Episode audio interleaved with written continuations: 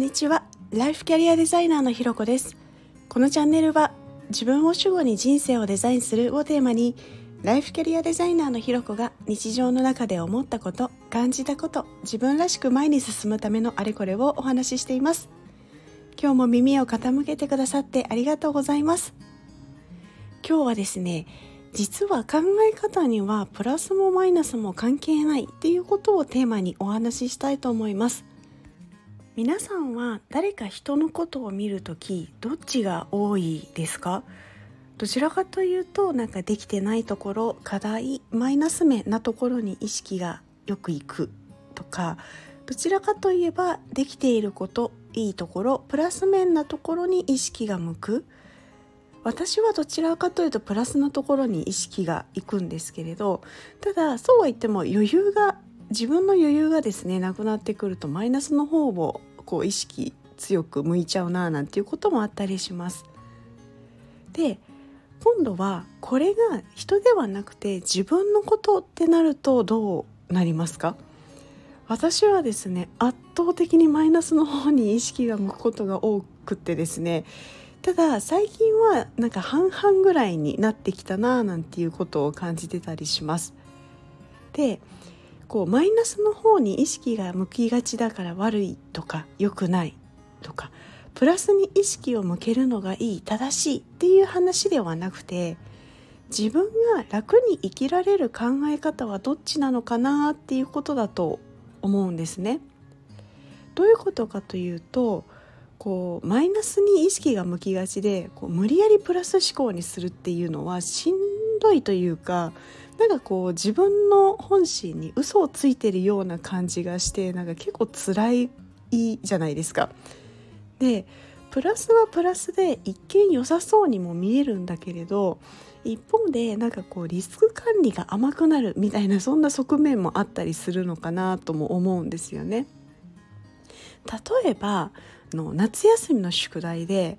なんかあーなんかすごいいっぱいあるから終わらなかったらどうしようかなとか終わらなかったら怒られるかなとかちゃんとなんかコツコツやんないとなんかなんか言われちゃうかもしれないしみたいに思ってるのになんかこうそんな風に考えてちゃダメだポジティブでいかなきゃ不安をみたいな感じでこう不安を押し殺してたりするとこう遊んでても楽しくなかったりすることもあるしかといって一方でいやもう大丈夫大丈夫何とかなるよみたいな感じでもうその日を謳歌しまくるみたいな感じでこうその場はいいんだけれども結果として全然大丈夫じゃなかったみたいなことありますよね。こう結局最終日の夜になってもやばいまだ終わってないみたいなそんな感じのことですね。でこうマイナスに意識が向くからできることもあるしプラスに意識が向くからできないこともあったりするのかなと思うとプラスもマイナスもないんじゃないかなっていうふうにちょっと思ったんです。それでですねプラスかマイナスかよりも大事にしたいのはそれで自分が楽なのかどうかでその結果自分が欲しい結果につながったのかどうかなんじゃないかななんていうふうに思ったんですよね。でそれはあまりこう人他人には分かんなかったりするじゃないですか。こうなんか自分で見て感じる必要があると思うんですよね。こう自分はこれが居心地がいいと思っていてもなんか人から見たらこう何かこうマイナス思考と思われたりとかなんか違う人から見るとそれはプラス思考だよって思われたりっていう人の判断は結構様々になるので。だからだからやっぱ最後は自分がどう感じるかでその先に起きたことが自分にとっていいことなのか良くないことなのかっていうことがすごく大事なんじゃないかなっていうことなんです。で自分のが人のいいところを見つけてこうそれで自分がその人と仲良くなれて嬉しいっていうのであればもちろんいいと思いますしこう人の改善点を指摘してそれで自分がその人と仲良くなるっていうのもその人が仲良くその人と仲良くなりたいっていうことであれば達成できてるのでいいと思うんですね。ただ統計的に見るとプラスに物事を考える人の方が幸福度幸福度が高かったりまあ、成功してるっていう人が多いっていう事実もあったりするんですよね。で反面当時その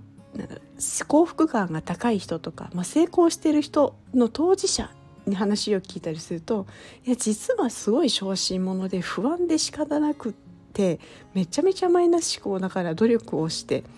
でこう考え方を変えた結果として幸せになった成功したなんていう話も多いじゃないですか。